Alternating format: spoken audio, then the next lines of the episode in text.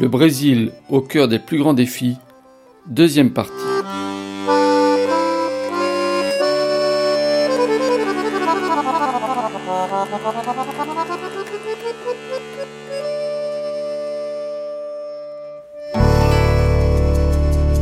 De morreres de amores tu fingiste. Meu juízo pacífico alopraste. Meu castelo de sonhos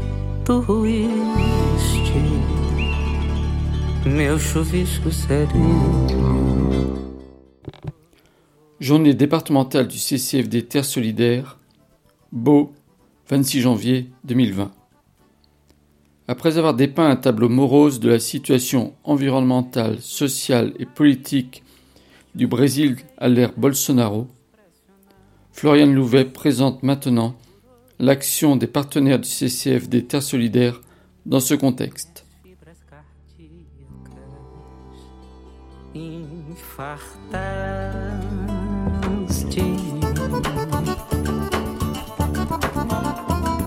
O sofrer de minha alma tu poliste contra o próprio sangue guerreaste. Alors, on va passer à cette deuxième partie des partenaires qui sont entre la, résistance et, la construction. Euh, voilà, pour parler justement de avoir ce regard peut-être euh, avec un peu plus d'espérance. En tout cas, moi, c'est ce qui m'habite aujourd'hui quand je vais sur le terrain. Euh, je suis toujours un peu partagée entre la dépression de sentir tout ce, ce rouleau, compresseur qui touche toute la société aujourd'hui, et en même temps des hommes et des femmes qui ne baissent pas les bras, qui ne se résignent pas, qui résistent, qui sont là. On pourrait dire, euh, déjà, c'est pas, pas du Brésil, mais en, Haïti, en, créole, on dit Napkembe. On, on résiste, on est là. Et c'est un peu ce que, c'est un peu ce que, vivent aujourd'hui les, les Brésiliens, les Brésiliennes, et je pense que c'est important de pouvoir le dire. Alors, bien sûr, je ne vais pas pouvoir aborder toutes les résistances et tout ce que la, communauté, euh, les, communautés font sur les territoires. J'en ai choisi trois, trois grands exemples pour, qu'on puisse euh, analyser ensemble. Et avant ça, j'avais envie de, revenir sur euh, les, défis communs euh, qui touchent la société civile et pour qu'on l'ait un peu en tête, si on a un peu des grands éléments où en est aujourd'hui la société civile, où en sont les, les mouvements sociaux. Quelques, quelques, éléments. La première question, c'est la question de la sécurité. Je l'ai déjà un petit peu abordée, mais c'est une question qui aujourd'hui marque beaucoup de nos partenaires, de dire en fait, on se sent en insécurité, on se sent menacé, et, comment on va pouvoir travailler cette question-là aujourd'hui? Alors c'est une sécurité numérique, sécurité physique, psychologique. Comment est-ce qu'on va travailler cette question de la, sécurité? J'ai été marquée dans ma dernière mission, euh, pour la première fois, j'ai un partenaire qui m'a dit dans une réunion, et ça vous dérange pas qu'on enlève tous les portables et qu'on les mette hors dehors de, en dehors de la salle? Et, et, et c'est pas de la paranoïa, c'est-à-dire qu'aujourd'hui, il y a euh, des attaques qui ont lieu et qui partent, euh, qui partent aussi de, bah, de, ces instruments, qui sont les réseaux sociaux, etc. Et au Brésil, on utilise énormément, par exemple, WhatsApp, qui est euh, un des, réseaux so sociaux qui, est, le plus utilisé, et où donc cette question-là, de la sécurité numérique, elle se pose. La CPT nationale, donc la, Commission pastorale de la Terre, s'est fait euh, accompagner par une, organisation qui s'appelle Article 19, qui l'a accompagné justement pour apprendre à, codifier, à, sécuriser finalement tout, à crypter tous leurs tout leur messages, tous leurs échanges, parce que justement il y a aujourd'hui une, une, crainte d'être d'être hacké par les services du gouvernement, par des propriétaires terriens, etc. Donc il y a cette question de la sécurité numérique, il y a la question de la sécurité physique aussi. La, cette même CPT a décidé de d'utiliser une méthode qui s'appelle TRA, donc c'est technique de réduction du stress, euh, pour former ces agents qui au quotidien sont dans un stress et dans, un, dans une peur. Euh, je rencontrais aussi des gens du mouvement des sanitaires qui me disaient on a peur au quotidien, on ne sait pas ce qui va nous tomber dessus, on ne sait pas ce qui va nous arriver. Et donc nous, comme CCFD Terre Solidaire, ça veut dire aussi accompagner cette peur-là, euh, de pouvoir euh, fournir quand, il y a besoin des formations sur la question de la sécurité. Moi-même, je vais suivre une formation en sécurité numérique pour pouvoir aborder des questions qui, qui euh, étaient, sont d'actualité dans des pays comme la Chine, par exemple, ou dans des pays où, il y a, où la, question de la sécurité est très forte, mais qui jusqu'à présent n'étaient absolument pas abordées euh, pour un pays comme le Brésil. Deuxième question, se questionner, euh, c'est aussi quelque chose qui est commun à toute la société civile, qui se dit en fait qu'est-ce qu'on a loupé? Jair Bolsonaro, il est arrivé au pouvoir pas par hasard. Il a été élu par des personnes. Ça n'a pas été une manipulation électorale, il n'y a pas eu bourrage d'urne. Euh, enfin, si, il y a eu peut-être manipulation, mais en tout cas, je veux dire, il y a des gens qui ont voté pour lui. Et ces gens-là, c'est parfois des gens avec lesquels nos partenaires bossent depuis des années sur des, sur des territoires. Et donc, il y a beaucoup d'autocritique de, de la part de nos partenaires, en se disant, mais qu'est-ce qu'on a loupé? Pourquoi ces gens-là, ils ont, ils ont élu Jair Bolsonaro? Pourquoi il est arrivé au pouvoir? Et, pour des organisations d'éducation populaire, c'est une question cruciale hein, qui, vient, qui vient les remettre en cause profondément, en disant, il y a quelque chose là qu'on n'a pas réussi à faire. Il faut qu'on puisse se remettre en cause, il faut qu'on puisse changer notre manière d'agir, il faut qu'on soit capable de, euh, de, rejoindre la société dans son ensemble et de ne pas rester dans notre petit cercle d'initiés. Et on pourrait se poser les mêmes questions ici en France avec l'augmentation d'extrême droite. Troisième aspect, reconstruire un rapport aux politiques. Je vous le disais, le Brésil est un des pays qui a été euh, euh, pionnier dans ce rapport nouveau entre l'État et la société civile, avec ses conseils, avec tous ces espaces de co-construction de politiques publiques. Et c'est quelque chose, en tout cas, qui a été très euh, euh, mis en avant dans toute l'Amérique latine et qui était important. Et aujourd'hui, la société civile, elle doit entrer en résistance. Elle doit réapprendre à, articuler ce rapport aux politiques. Alors, ça n'empêche pas les, organisations de miser encore sur un dialogue avec l'État. Beaucoup se disent, puisqu'on ne peut plus rien faire au niveau fédéral, c'est on est dans un pays fédéral, au Brésil, on va travailler au niveau des États ou au niveau des municipalités. Et on va continuer à travailler au niveau local. Et je trouve ça assez intéressant parce que c'est finalement essayer de trouver, vous voyez, des, espaces de résistance, des espaces de contre-pouvoir au Brésil, là, où, bah, où c'est encore possible. Mais ça veut dire réapprendre, reconstruire ce rapport politique. Ça veut dire aussi se recentrer sur les territoires. Et ça, moi, je l'entends beaucoup de la part des partenaires de dire il faut qu'on revienne beaucoup plus sur les territoires. Alors, beaucoup n'en étaient pas partis hein, des territoires. Mais j'étais marqué par ce que disait l'un de, nos partenaires, euh, toujours phasé justement, qui nous disait en fait, il faut qu'on réapprenne à être proche des gens et à, être proche des questions quotidiennes des gens.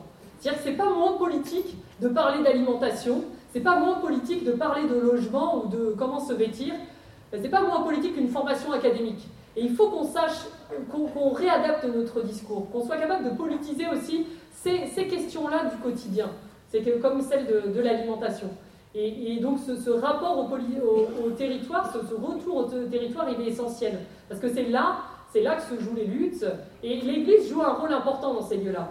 Alors, il y a les églises évangéliques qui sont souvent. Alors, il y a des tours, il y a des églises évangéliques qui sont euh, très engagées au niveau social, d'autres qui sont beaucoup plus euh, pro-Bolsonaro et dans un discours euh, qui embrigade les gens. Mais en tout cas, il y, a, une dispute à mener sur les territoires et l'Église catholique euh, a parfois abandonné ces territoires, les organisations sociales ont parfois abandonné ces territoires, les partis politiques les ont abandonnés, et ce sont donc des espaces qui ont été occupés par ces églises évangéliques. Donc il y a aussi comment est-ce qu'on réoccupe ces espaces-là sur les territoires, comment est-ce qu'on est présent à nouveau pour avoir un autre discours et pour proposer un autre type de société, une société qui soit plus inclusive, qui soit plus ouverte.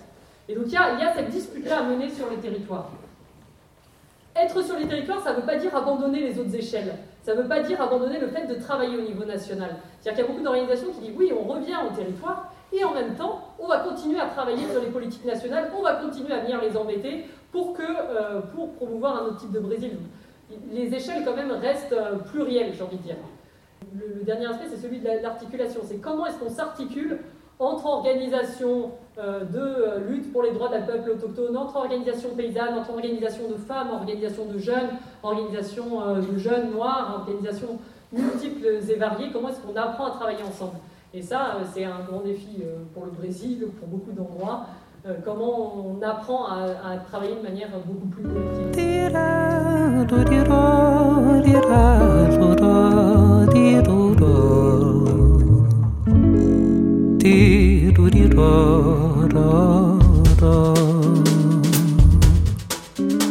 Chile marciano de amarelo e calça jeans, da Silva azul e tênis marrom, da pele castanha mel, cor de pardo e havana, mulher me chama de amor, doidivana bacana, que cor que tem tua cama. Envie de mettre à la racine de, ce, de, ce, de, ce, de cet arbre-là de résistance de la société civile. Alors ensuite, je vous ai dit, je vais, je vais, je vais, on, va, on, va, on va se poser un peu la question quelles sont les cartes que nos, nos organisations partenaires et la société civile de manière générale ont en main pour répondre à cette pression euh, exacerbée sur euh, euh, qu'ils subissent au quotidien. Alors, première carte qui est jouée par nos partenaires, c'est la carte de l'inclusion. la carte de l'inclusion, comment est-ce que nos partenaires ils travaillent cette carte de l'inclusion? J'ai envie de vous donner un peu trois, trois, grands, trois grands aspects. le premier, c'est celui de plaider auprès des pouvoirs publics plaider pour plus d'inclusion auprès de l'État, malgré le fait que cet État aujourd'hui, on l'a bien vu, est destructeur et pas particulièrement favorable à la défense des droits. Et, j'ai envie de vous raconter ce que, j'ai découvert avec euh, toujours Paz et euh, pendant ma mission en décembre dernier. Donc on, était, on a été rencontrer Valéria, dont je vous ai parlé tout à l'heure, euh, femme pêcheur au quotidien, etc. Et Faz m'en profitait pour me dire comment est-ce qu'il travaille justement avec ces communautés-là. Et il me disait, bah, voilà, il y, a une des choses qui est importante pour nous, c'est de pouvoir les mettre en lien euh, avec l'État et de pouvoir militer pour avoir des politiques publiques qui soient au cœur, euh, qui, prennent en compte ces femmes, ces femmes pêcheurs qui aujourd'hui sont complètement invisibles. Et on, c'est une des choses qu'ils font, c'est euh, de les mettre en lien avec ces, ces programmes-là. Alors ils ont en particulier un programme euh, qui délivre une aide financière et qui en même temps fait de la formation que, eux gèrent euh, et qui est important, donc là dans la zone de, de dans l'état de Pernambuco. Une deuxième chose qu'ils font aussi, c'est de structurer les mouvements sociaux, de les accompagner dans la structuration pour que ces mouvements-là, justement, ils soient en mesure de défendre leurs droits. Et donc là, le mouvement des femmes pêcheurs travaille beaucoup avec eux pour pouvoir les structurer et qu'ils soient en mesure ensuite d'aller rencontrer des fonctionnaires, d'aller rencontrer des politiques et de défendre euh, des politiques qui, leur soient favorables. Euh, donc il y, a ça, comment structurer les, mouvements sociaux. Et puis la troisième chose, c'est aussi comment travailler au niveau du débat, alors j'ai envie de dire du débat politique, du débat académique, pour que ces femmes-là soient reconnues comme des sujets de droit. Et, alors a, vous avez sans doute entendu parler de la, la notion du droit à la ville. C'est une notion qui est beaucoup euh, défendue au Brésil, défendre le droit à la ville pour tous et toutes. Et Fazé, ils ont fait un petit, justement, au niveau, vraiment au niveau des termes, euh, sont aussi dans une dispute pour dire c'est pas simplement le droit à la ville, c'est les droits dans la ville. Et défendre les droits dans la ville. Et ils défendent cette notion-là en disant les droits au pluriel parce qu'il y a plein de gens qu'on oublie très souvent. Et quand on parle des sujets de droits dans les villes, on va parler euh, des gens euh, sans toit, on va parler des pauvres sans abri, etc. Mais il y a plein de gens qu'on oublie. Et ces femmes pêcheurs qui font de la pêche artisanale, elles sont souvent oubliées. Et elles font partie de ces sujets de droit qu'ils ont envie de faire reconnaître et pour lesquels ils, travaillent. Et alors, pour vous donner aussi un, exemple concret de, ce, que, que Faz fait, juste après avoir été avec euh, Valéria, on a été euh, dans une audience publique qui avait lieu sur Ilia d'Ideus, qui est euh, une île à, côté de, de Récif. Et sur cette île, alors j'y avais déjà été, moi on y est retourné, on y est retourné, ensemble et on a été dans les locaux d'une organisation sociale qui, est là, euh, qui est une des organisations communautaires de l'île, et où il y avait une audience publique. Et dans cette audience, c'était une audience qui était prévue depuis très longtemps, où il était question de, euh, euh, de, en fait, de présenter une étude sociologique qui a été faite sur l'île et qui présentait justement l'importance de la pêche artisanale et en particulier du rôle des femmes dans cette pêche artisanale une étude qui montrait que 76% des pêcheurs sur cette île sont des femmes. Et que pourtant, la plupart de ces femmes n'ont accès à aucun droit, aucune politique publique. Et, donc, euh, en présentant, euh, donc ils ont présenté cette étude-là, il y avait les responsables de l'étude, euh, un montage, vidéo, etc. Et c'est ce que vous voyez là, la, photo que vous voyez là, en fait, c'est cette audience-là. Donc on est dans un endroit, il y a toute la communauté qui est là, qui ceux que vous voyez au fond sur une table, c'est des représentants de l'État, des représentants d'organisations sociales, des représentants de la communauté. Et puis, euh, on, parle de, cette question-là, qu'à un moment donné, il y a quand même une question d'actualité qui arrive et qui est brûlante, qui est cette question de cette marée noire qui est arrivée et qui vient détruire les possibilités pour les, gens qui vivent de la pêche euh, bah, de, de survivre économiquement parce que plus personne n'achète de poissons. Et là, j'étais estomaquée parce que euh, le discours des gouvernements, enfin des, représentants du gouvernement, des représentants de l'État sur place, c'était de dire, écoutez, sur cette question-là, la pêche est autorisée, vous l'avez entendu, de la part du gouvernement euh, national, de la part du gouvernement de l'État. Il n'y a aucun problème, vous pouvez vendre vos poissons, vous pouvez acheter, vous pouvez manger les poissons sans problème, allez-y. Et puis répétez tout ça, le responsable secrétariat économique, euh, du secrétariat euh, social, etc. Et puis à un moment donné, il y a une femme qui se lève, ulcérée, qui prend la parole et qui dit, et c'était une représentante d'une organisation de santé dans le coin, euh, et qui dit Mais je, ne comprends pas, je trouve ça inadmissible d'entendre ce discours de la part de votre part, sachant les risques de ces nappes de pétrole qui aujourd'hui contaminent nos eaux, notre biodiversité, les animaux, les poissons, notre santé. Euh, se baigner dans la mer, manger des poissons, les vendre, vivre de la pêche aujourd'hui, c'est un danger. C'est un danger, je vais le répéter. Et, en fait, il y a eu un, peu ce, vous voyez, ça a jeté un froid dans la salle, vous imaginez. Et, pour toute la communauté qui était là et qui vit de la pêche, c'était dur d'entendre ce discours-là. Et pourtant, c'était un discours de vérité qu'il fallait dire et que le gouvernement avait complètement euh, refusé d'émettre de, dans une inconscience totale parce que finalement, le plus important, c'est le tourisme et le développement économique. Il ne faut surtout pas dire que ça pourrait être, euh, se baigner dans la mer, ça pourrait être un problème, que manger du poisson, ça pourrait être un problème. Donc le rôle de nos organisations partenaires, c'est aussi celui-là d'alerter à un moment donné et d'être capable de discuter euh, dans ces lieux-là euh, les questions de santé, les questions de politique publique et de pouvoir dénoncer ce qui peut, se passer aujourd'hui. Parce que c'est facile de dire dans une inconscience totale, vous pouvez pêcher, il n'y a aucun problème. C'est plus facile que de délivrer des aides économiques à ceux qui aujourd'hui euh, vivent de la pêche. Bien sûr que c'est plus facile. Et en même temps, c'est les mettre en danger et c'est mettre en danger beaucoup de gens dans la population. Donc, voilà, un exemple de ce qui a pu, euh, d'action de, nos partenaires.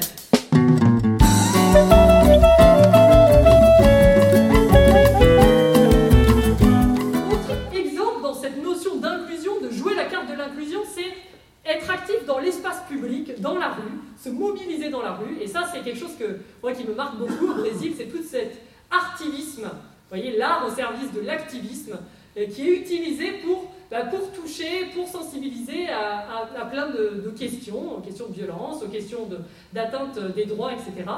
Et, on en a beaucoup des partenaires qui travaillent là-dessus. Alors euh, là, dans les deux photos que vous voyez, il y a, euh, je vais vous montrer aussi une vidéo. Vous avez des femmes euh, qui sont à Récif, justement aussi, lors de ma dernière mission, et qui, et qui font une chorégraphie qui a fait un peu le tour du monde, qui est partie du Chili.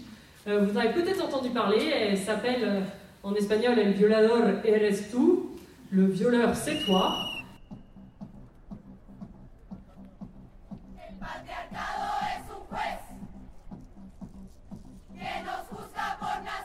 Et, c'est une vidéo qui, a commencé au Chili dans un contexte de mobilisation. Vous avez entendu parler des mobilisations sociales au Chili, etc. Dans un contexte où beaucoup de manifestantes euh, se sont fait violer et qu'il euh, y a de la torture, il y a euh, énormément de, de violence, de féminicide euh, et, de viol, et qui, vient dénoncer cette réalité-là. Euh, et, c'est une chorégraphie du coup qui a été reprise au Brésil, qui a été reprise par certains de nos partenaires, qui a été reprise aussi en France. Et c'est une, chorégraphie qui est assez forte, et les, paroles, elles sont fortes aussi. Hein. quand on nous dit le violeur c'est toi, on se le prend en pleine face. Et je pense que c'est important d'avoir en tête euh, ce cri-là de beaucoup de femmes n'a pas entendu, dont on n'a pas entendu la, parole pendant très longtemps, pendant des années, et qui aujourd'hui ont un peu plus d'espace pour euh, s'exprimer. Et, voilà, c'est fort, c'est ça peut être dérangeant, ça peut, être, euh, ça, peut être, ça peut nous déplacer, ça peut nous déranger, mais c'est important de pouvoir euh, entendre ce cri-là.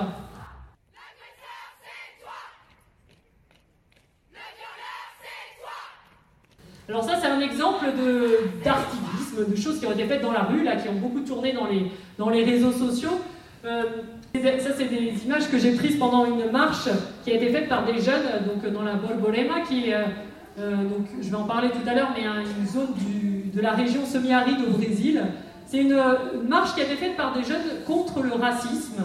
On parlait tout à l'heure du pays, du Brésil comme un pays raciste. Et ben, c'est une des questions depuis que Bolsonaro est au pouvoir qui a pris beaucoup de, force et qui est travaillé euh, par beaucoup de mouvements parce qu'il voit de plus en plus d'attaques contre les jeunes noirs, contre les femmes noires.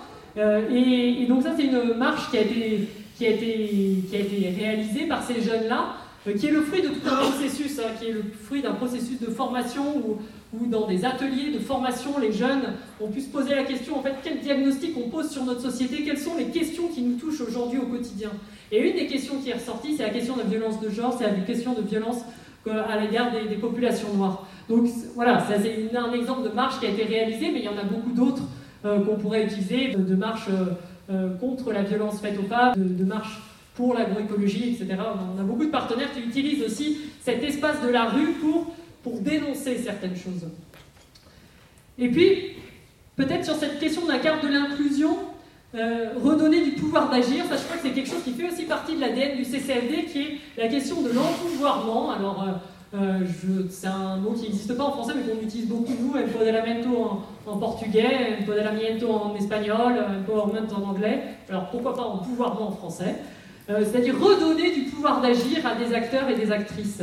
Et ça, c'est ce que beaucoup de partenaires font à travers un outil, par exemple, je vous en donne un parmi, parmi d'autres, qui est l'outil de la cartographie sociale, de la nouvelle cartographie sociale, qui est un outil que beaucoup de partenaires utilisent pour euh, parler de la réalité d'un territoire. Euh, la cartographie sociale, c'est finalement, avec les acteurs et les actrices d'un territoire, se poser la question des problématiques qui font ce territoire et, donner peut-être une autre version, une autre histoire de ce qui peut s'y passer. C'est-à-dire que dans les politiques urbaines, parfois on, parle d'une certaine réalité, puis on oublie beaucoup de choses. On oublie de parler des, questions environnementales, on oublie de parler des questions de violence.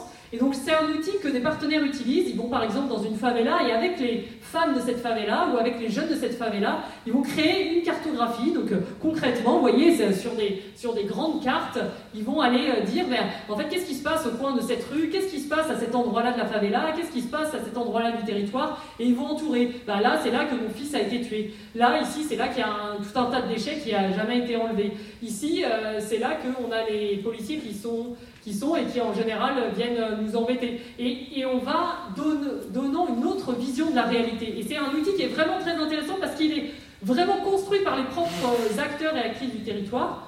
Et il y a une dispute, encore une fois, qui se joue après dans la manière de raconter son territoire. Et, c'est d'ailleurs un outil qui pourrait très bien être utilisé par euh, des bénévoles du CCFD pour raconter aussi ce qui se passe sur un territoire, pour parler de vos résistances dans vos endroits, euh, dans vos villages, dans vos villes, des combats qui existent, des luttes aussi, des, difficultés qu'il peut y avoir au quotidien. Donc ça, c'est un outil qui redonne du pouvoir d'agir parce qu'en faisant ce type de travail-là, euh, souvent les hommes et les femmes qui, en sortent se sentent beaucoup plus en capacité d'aller dialoguer ensuite avec des représentants de l'État ou avec des entreprises ou avec euh, d'autres secteurs de la société pour revendiquer leurs droits. Donc ça, c'est un outil que je trouve assez fabuleux. Donc ça, c'était la première carte de l'inclusion.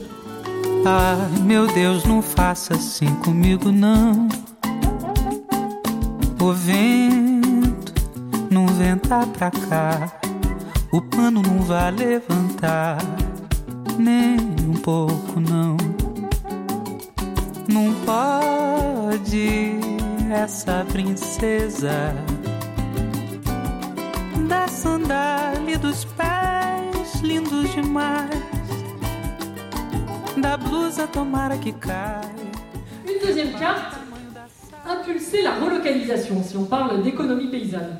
Alors j'ai envie, avant de, démarrer, de vous proposer de fermer les yeux, de non pas vous endormir, mais euh, de fermer les yeux et j'ai envie de vous lire euh, une euh, poésie de Dom Pedro, qui est un évêque brésilien qui a été très proche des communautés euh, des peuples autochtones et des communautés sans terre dans les années 60 et qui a, dénoncé leur situation euh, et la persécution qu'ils vivaient sous la dictature militaire. On l'a dit, c'est, on est dans une période qui est malheureusement assez semblable et j'ai envie d'entendre ces mots-là avec vous. Alors je vous invite à fermer les yeux et puis peut-être à, à vous visualiser euh, un lieu, une terre, un endroit que peut-être votre jardin, peut-être le champ de votre voisin, peut-être euh, un espace de terre euh, que vous avez déjà euh, visité dans la région, un territoire, en tout cas un lien avec, la terre, avec une terre en tout cas qui vous est chère. Ce poème s'appelle Notre terre, liberté.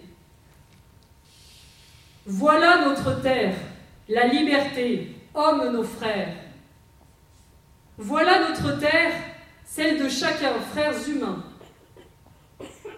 la terre de tous les hommes qui cheminent sur elle, pieds nus et pauvres, qui en elle, d'elle, naissent pour grandir avec elle, comme tronc d'esprit et de chair, qui s'enterrent en elle comme semence de cendre et d'esprit, pour la rendre féconde comme une épouse mère, qui s'offre à elle chaque jour et l'offre à Dieu et à l'univers, dans la pensée et dans la sueur, dans leur joie et dans leur douleur, avec le regard et avec la houe et avec le poème. Prostituées tirées de la mer commune, c'est mal né. Maudites soient vos clôtures, celles qui vous clôturent par dedans, gras, seuls, comme cochons engraissés. En clôturant avec vos barbelés et vos titres, hors de votre amour, les frères humains, hors de leurs droits, leurs enfants, et leurs pleurs, et leurs morts, leurs bras, et le riz, en les clôturant hors des frères et de Dieu. Maudites ce soient toutes les clôtures, maudites toutes les propriétés privées qui privent de vivre et d'aimer. Maudites soient toutes les lois truquées par quelques mains pour protéger clôtures et troupeaux et rendre la terre esclave et esclave les humains. Autre est notre terre, hommes, tous les hommes, femmes, toutes les femmes, l'humain, terre libre, frères et sœurs humains.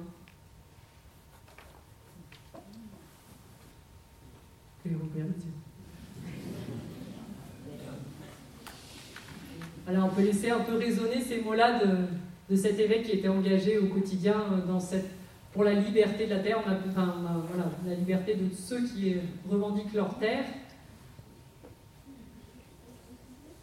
Et la, carte que j'avais envie de vous présenter, la carte, l'autre manière d'agir de nos partenaires, c'est celle de la relocalisation, c'est celle de la transition agroécologique sur les territoires. Alors sur vos, sur vos propres territoires, je pense que c'est quelque chose qui fait écho, que vous devez euh, connaître. J'ai envie de vous parler d'une zone en particulier, qui est le pôle de la Borborema, qui est un pôle dans le semi-aride brésilien, euh, donc dans le nord-est. Euh, une zone qui est particulièrement marquée par la sécheresse et où la question de l'eau est cruciale, bien entendu. Et pendant des années, les politiques publiques qui étaient liées, euh, bah, qui avaient lieu dans, ce, dans ce territoire-là, c'était des politiques pour combattre la sécheresse. Des politiques un peu d'assistanat, finalement, pour aider les familles qui n'avaient plus rien au moment de la sécheresse chaque année, puis en plus c'était des sécheresses euh, prolongées, répétitives, etc. Et la société civile, à un moment donné, dans cette zone-là, avec notamment l'un de nos partenaires qui s'appelle ASPTA, s'est dit on n'a pas envie de combattre la sécheresse, on n'a pas envie de combattre euh, ces questions climatiques, on a envie d'apprendre à coexister avec elles. Et donc ils ont mis en place des politiques euh, avec l'État, ils, promu des types de politiques publiques qui allaient dans le sens de la coexistence avec le semi-aride et qui notamment ont permis la mise en place de citernes d'eau. Et euh, on a un programme qui a été très célèbre qui s'appelle le programme 1 million de citernes qui a permis à des familles paysannes en stockant l'eau, de continuer à produire au niveau agricole et de, et de, et de survivre en période de sécheresse. Alors, peut-être trois petits aspects intéressants de son, de son travail dans ce domaine-là. La première, c'est la gestion collective. ASPTA a fait le choix, dans cette région-là, non pas de travailler euh, en, voyez, comme un opérateur de projet qui viendrait appuyer les communautés bénéficiaires de ce projet-là, mais de travailler en total partenariat avec un pôle un pôle qui, était constitué au début de trois syndicats, puis qui a augmenté pour, intégrer 14 syndicats ruraux et plus, d'une centaine, enfin beaucoup d'organisations euh, euh, alors, associatives, diverses et variées. Et donc de travailler en étroit partenariat avec ce pôle-là. Et, moi, c'est quelque chose qui m'a marqué en participant à des assemblées générales de ce pôle. les choses qui m'ont marqué plutôt. Détaillons-les. La première, c'est la forte présence de femmes et de jeunes. J'ai impressionné comme il y avait des jeunes de 14-15 ans qui prenaient la parole, qui, qui, opinaient, qui animaient et qui étaient acteurs et actrices. C'est-à-dire qu'ils ont vraiment, alors que c'est d'une zone qui est euh, rurale et qui est très vieillissante aussi, et où ils ont réussi ce pari de remettre la jeunesse au centre et, de, leur donner une place pour qu'ils puissent euh, agir et être euh, acteurs sur ce territoire du semi-aride. Donc c'est la première chose, c'est la forte présence de, femmes et de jeunes. L'autre chose, c'est finalement la, vision intégrale du territoire qu'ils ont depuis ce pôle-là. Ce n'est pas une organisation qui va travailler simplement avec une thématique en disant nous, on travaille avec les femmes, nous, on travaille euh, la question agroécologique, on travaille. C'est-à-dire qu'il y a une espèce de vision intégrale. Ils ont une commission euh, santé et alimentation, une commission eau, une commission euh, technique, une commission animaux, une commission agroécologique. Enfin, voilà, c'est une multiplicité de commissions et donc un travail qui a cette vision-là assez complète du territoire. Et je trouve que c'est quelque chose d'important et pour nous, CCFD, c'est une dimension importante de notre travail d'appuyer des des acteurs qui sont réellement acteurs de transformation sociale. Et pour être réellement acteur de transformation sociale, avoir cette vision-là intégrale, qui intègre toutes les dynamiques sur un territoire et pas simplement une vision très partielle et sectorisée. Donc d'avoir un peu cette vision euh, générale.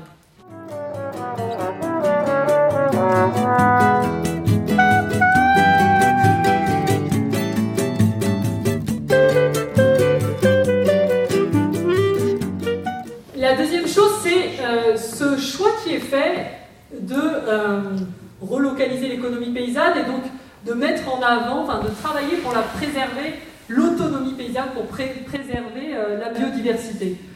On a, ASPTA le dit souvent, hein, on a deux logiques qui s'affrontent au Brésil, deux modèles qui coexistent, et on a la même chose ici en Europe, avec un modèle qui est plus lié à l'agriculture industrielle, qui est ultra concentré, ultra spécialisé, où on a besoin de changer d'échelle en permanence pour produire de toujours de plus en plus, de manière plus spécialisée, en utilisant tout un package de pesticides. Ça, c'est de manière très schématique, hein, j'ai envie de, dire, mais c'est le modèle euh, euh, d'agriculture industrielle d'un côté, puis de l'autre, il y a ce modèle paysan qui, lui, euh, mise sur la diversification, une diversité très grande des produits, qui mise sur des logiques qui ne sont pas simplement des logiques marchandes. C'est-à-dire qu'ils ne sont pas simplement liés au marché. Oui, il va y avoir des ventes à un moment donné, mais il va y avoir aussi des logiques de troc, des logiques de réciprocité, des logiques euh, d'entraide collective, et ces logiques non marchandes, il faut aussi les prendre en compte. Parce que très souvent, on les oublie, et c'est pourtant ce qui fait la richesse et la force euh, de, euh, de l'agroécologie. Alors, voilà, on a ces deux logiques-là qui s'affrontent, et un des exemples de ce qu'a pu faire ASPTA sur le quotidien, c'est le travail qu'ils ont fait sur le maïs non OGM dans la zone depuis 2012 les graines, les, semences OGM ont envahi le territoire. Et en quelques années, donc 2012, hein, c'est pas il y a si longtemps que ça, tout le territoire a été envahi par ces variétés OGM. Il n'est plus possible aujourd'hui de trouver des semences qui ne soient pas OGM, de maïs, je, pardon, je vais pas préciser, des semences de maïs, euh, parce que euh, l'État a été euh, porteur de ça, bien, entendu, enfin, a aidé avec la, en, les diffusant à travers ses programmes étatiques, mais aussi les entreprises euh, qui délivrent les semences, etc. Et donc, ASPTA, voyant ça, s'est dit on est en train de perdre notre histoire, on est en train de perdre notre lien au territoire, on est en train de perdre ce lien aux, semences natives qui faisait que on pouvait utiliser du maïs non OGM. Le maïs fait partie de la base de l'alimentation des populations du Nord-Est au quotidien, on mange le couscous. Le couscous, c'est une forme, c'est fait avec euh, du maïs et on a plein de produits comme ça dérivés du maïs qui sont très importants dans l'alimentation des populations du Nord-Est. Ce qu'ils se sont dit, c'est de se dire qu'il faut d'abord récupérer ces semences natives. Et ils ont mis en place tout un réseau de maisons de semences, de banques de semences, de banques de semences natives. Alors en avez, on, a ça régulièrement, on a beaucoup de partenaires qui font ce type de, travail-là, mais c'est intéressant. Voilà comment on a un maillage du territoire avec toutes ces petites banques de semences qui vendent, qui, permettent finalement de, récupérer les, semences historiques qui ne sont pas OGM, et donc ensuite de produire euh, un maïs qui ne soit pas OGM, et donc des produits dérivés du maïs qui ne soient pas OGM. Donc avec l'appui du CCLD, donc ils ont renforcé ce, secteur-là de réseau de semences natives, et dans un second temps mis en place une unité régionale de transformation du maïs pour produire des, produits dérivés du maïs, euh, qui sont en fait euh, voilà, tous les, dérivés qu'on peut avoir, euh, comme le fouba, etc., qui, permettent de produire bah, tout ce qui est l'alimentation quotidienne de familles, des familles du, Nord-Est. Donc, je, trouve intéressant, là, c'est très rapide, hein, on pourrait, je pourrais vous en parler pendant longtemps de, ce projet-là. Là, c'est un exemple, c'est sur la question du maïs, mais ils ont aussi travaillé sur sur d'autres questions euh, dans, dans, le poids, comme le coton euh, biologique, etc., pour, pour récupérer euh, les savoirs de, du territoire, les savoirs du terroir, développer une marque qui aille dans ce sens, et puis, et puis proposer ça ensuite à une population rurale, mais aussi une population urbaine. Et on retrouve ces produits-là dans, par exemple, les magasins de campagne qui qu'a mis en place le mouvement des sans dans une ville comme Récif, mais aussi dans, plein d'autres endroits.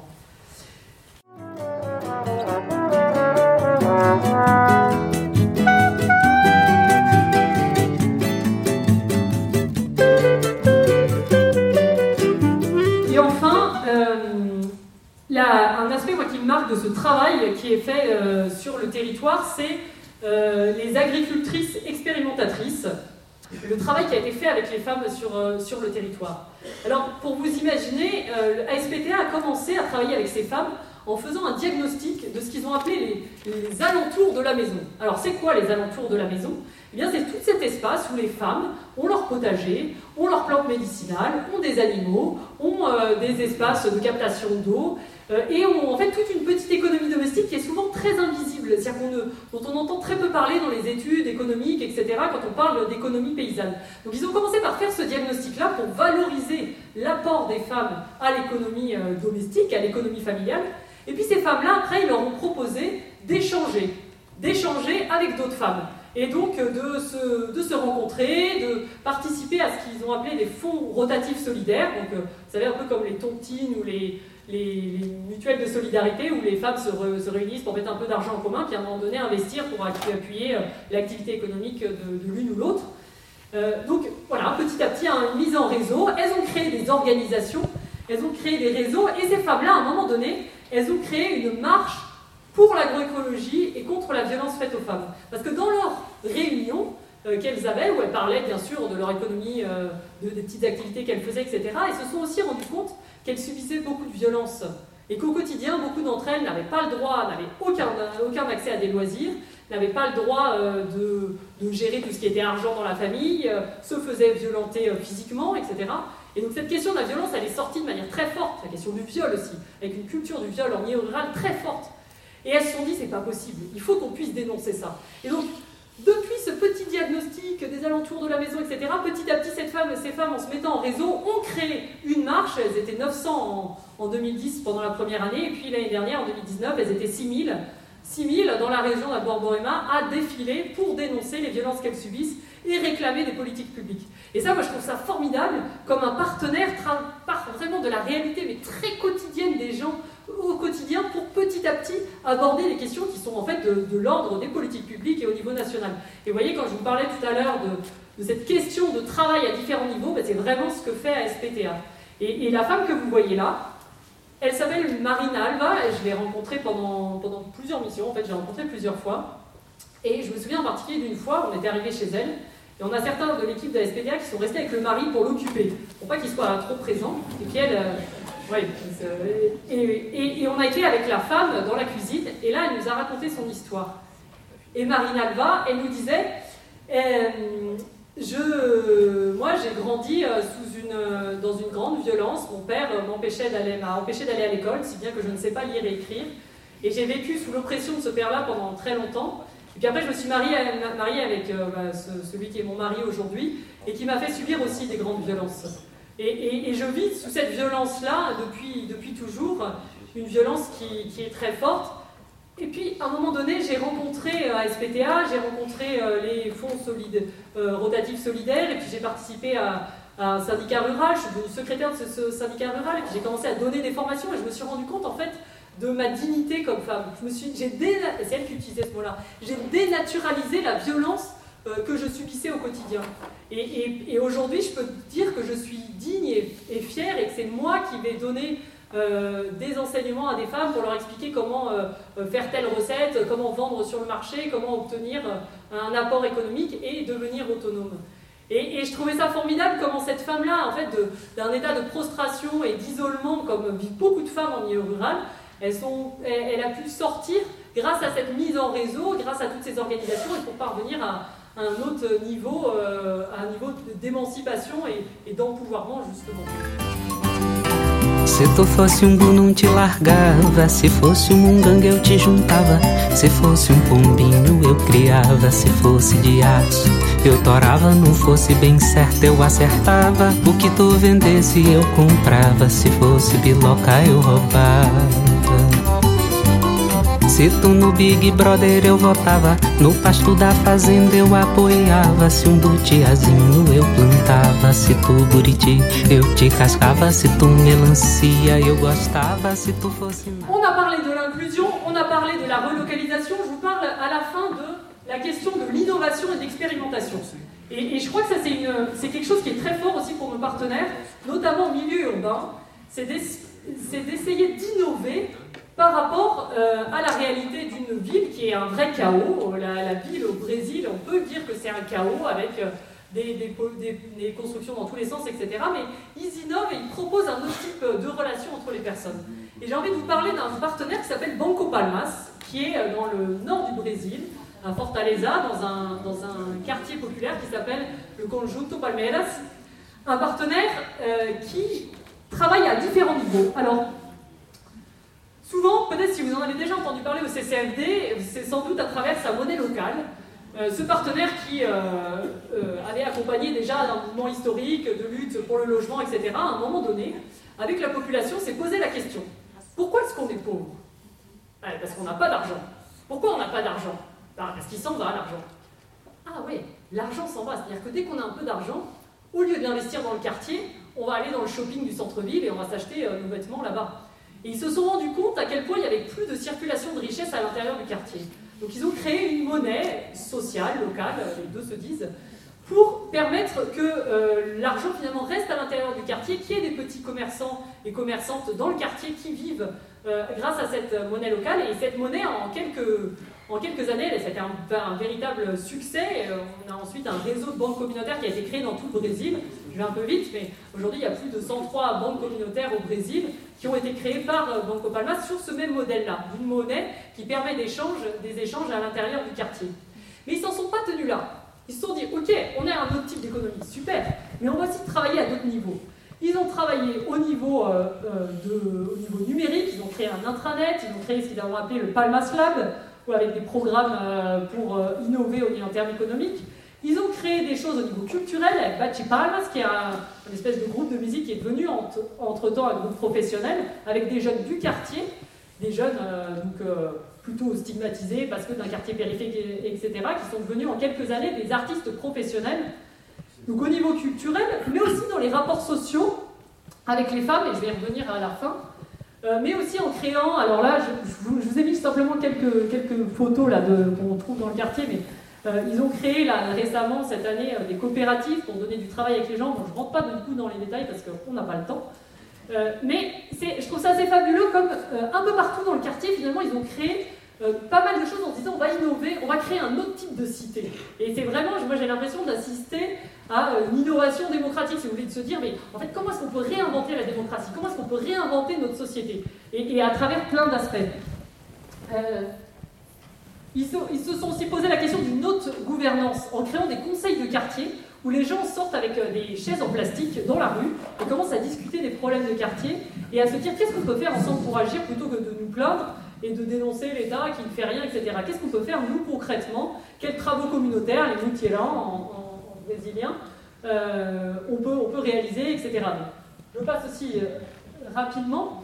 Et une dernière chose, c'est le travail avec les femmes. On va travailler sur les rapports sociaux. J'ai déjà évoqué les femmes dans le, travail euh, sur l'économie paysanne, mais j'ai envie aussi de vous parler de ces femmes dans ce quartier-là, des femmes assez extraordinaires, avec qui ils ont travaillé alors à travers des cours euh, d'éducation euh, culinaire, financière, etc. il, y a eu plein de, il y a une association qui a été créée qui s'appelle Elas Emancipadas, qui, qui est partie du principe, après une enquête qui disait que 90% des femmes n'avaient jamais été à la plage, on est en ville de bord de mer, euh, et n'avaient jamais eu de loisirs. Et, donc la première chose qu'a fait cette association, ça a été de créer des espaces pour que les femmes puissent avoir du loisir, puissent se rencontrer, puissent souffler un peu dans ce, cette vie un peu en flux tendu au quotidien.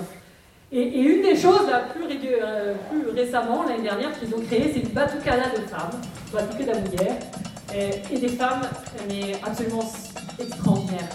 Ce sont des femmes euh, qui ont entre 18 et 70, 80 ans, euh, qui sont dirigées par Marcia, que, vous voyez ici, qui est une jeune qui fait, partie de Bachipalma, c'est autre groupe de musique professionnelle dont je vous parlais, qui a voulu redonner ce qu'elle a reçu à des femmes du quartier. C'est des femmes euh, qui vivent dans une grande précarité. Pelletigna dont je vous parlais, qui avec 35 euros par mois, elle fait partie par exemple de ce groupe-là. Il y en a plein d'autres qui vivent avec très peu de choses, mais qui ont, dans ce groupe, retrouvé une certaine dignité.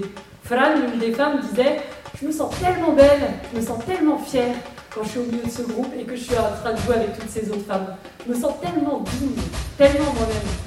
Et, voilà, et, elle disait ça, il y en a une autre qui disait que, que notre art soit notre cri de résistance face à ce, face à ce gouvernement. Que notre art soit notre cri de résistance. Et, moi j'ai assisté à certaines de leurs représentations, c'est très, très touchant parce que c'est justement, euh, on voit des femmes, des femmes noires, des favelas, euh, qui vivent dans les, dans, les, conditions les plus dures, qui disent autre chose de la société, qui disent autre chose de, cette société, de ce qu'elles vont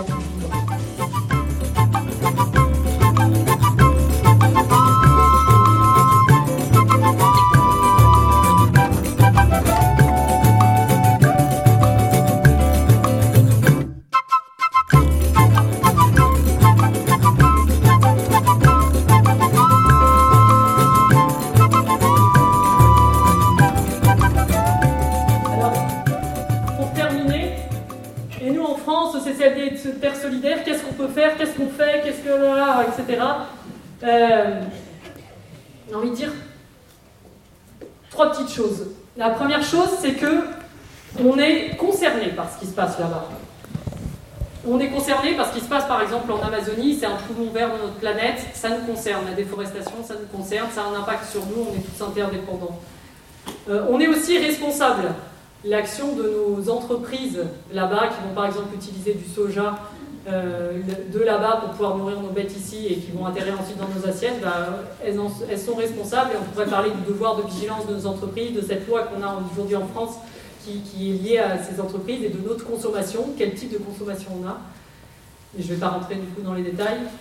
On est, j'ai dit, on est concerné, on est responsable, mais on est aussi solidaire. On est solidaire de tous ces hommes et ces femmes j'ai en tête Peletinia, j'ai en tête Malina j'ai en tête Valéria, on est, on, est, on est à leur côté.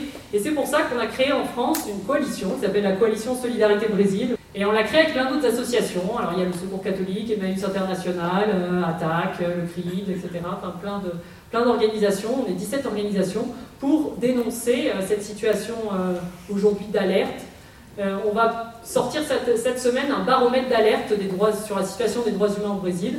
Euh, que je pourrais vous passer aussi, enfin on pourra vous donner parce que c'est un, document, il y a un site qui va, qui va sortir avec plein de petites vidéos, de témoignages aussi des gens sur le terrain, parce qu'on se sent responsable de parler de la situation là-bas. Et s'il y a bien une chose qu'on peut faire ici, c'est de parler de cette situation qui ne reste pas impunie, qui ne reste pas dans l'invisibilité, qu'on puisse donner ce, ce discours, enfin qu'on puisse dire ce qui se passe sur les territoires que ça reste pas dans l'ombre. Et, quand moi je demande, je pose cette question à mes partenaires, qu'est-ce qu'on peut faire Comment est-ce que parce qu'on toujours un je me sens toujours un peu suffoqué quand je suis là euh, à leur côté. Ils disent cela, communiquer, communiquer, transmettez. Et, je pense que c'est important d'avoir ça en tête aujourd'hui. Là où chacun on est, dans notre village, dans notre ville, etc., de transmettre cette réalité-là.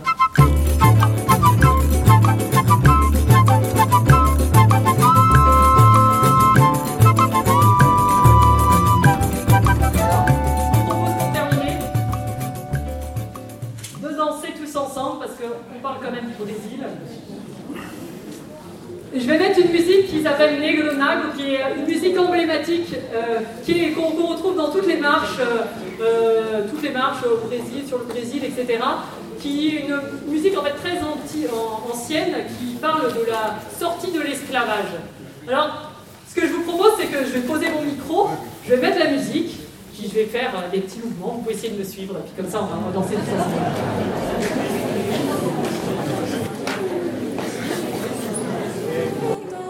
minha viola.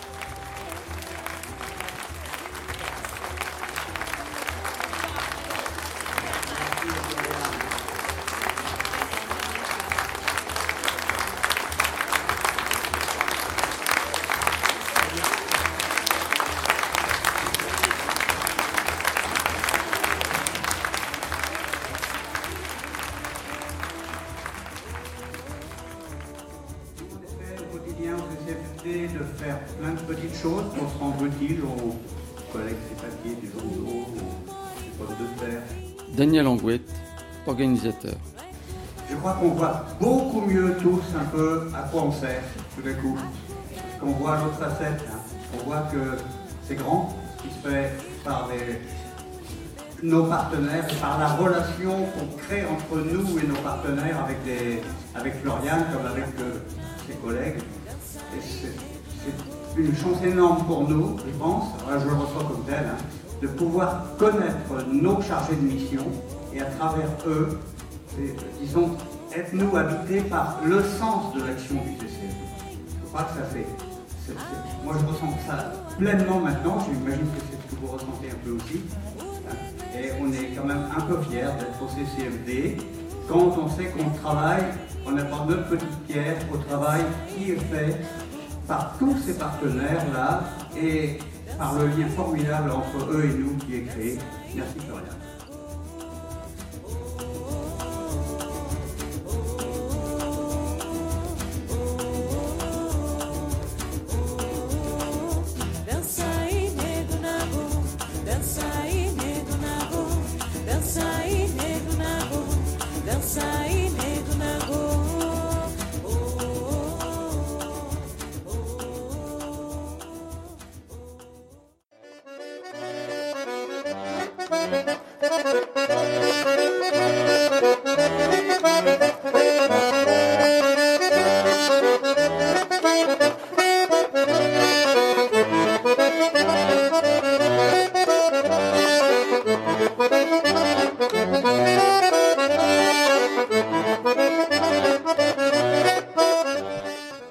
C'était le Brésil au cœur des plus grands défis, un balado en deux parties de Patrice Jean. Merci à Floriane Louvet pour ses talents de conférencière et d'animatrice. Merci à l'équipe départementale du CCF des Terres Solidaires du Morbihan pour l'organisation de cet événement.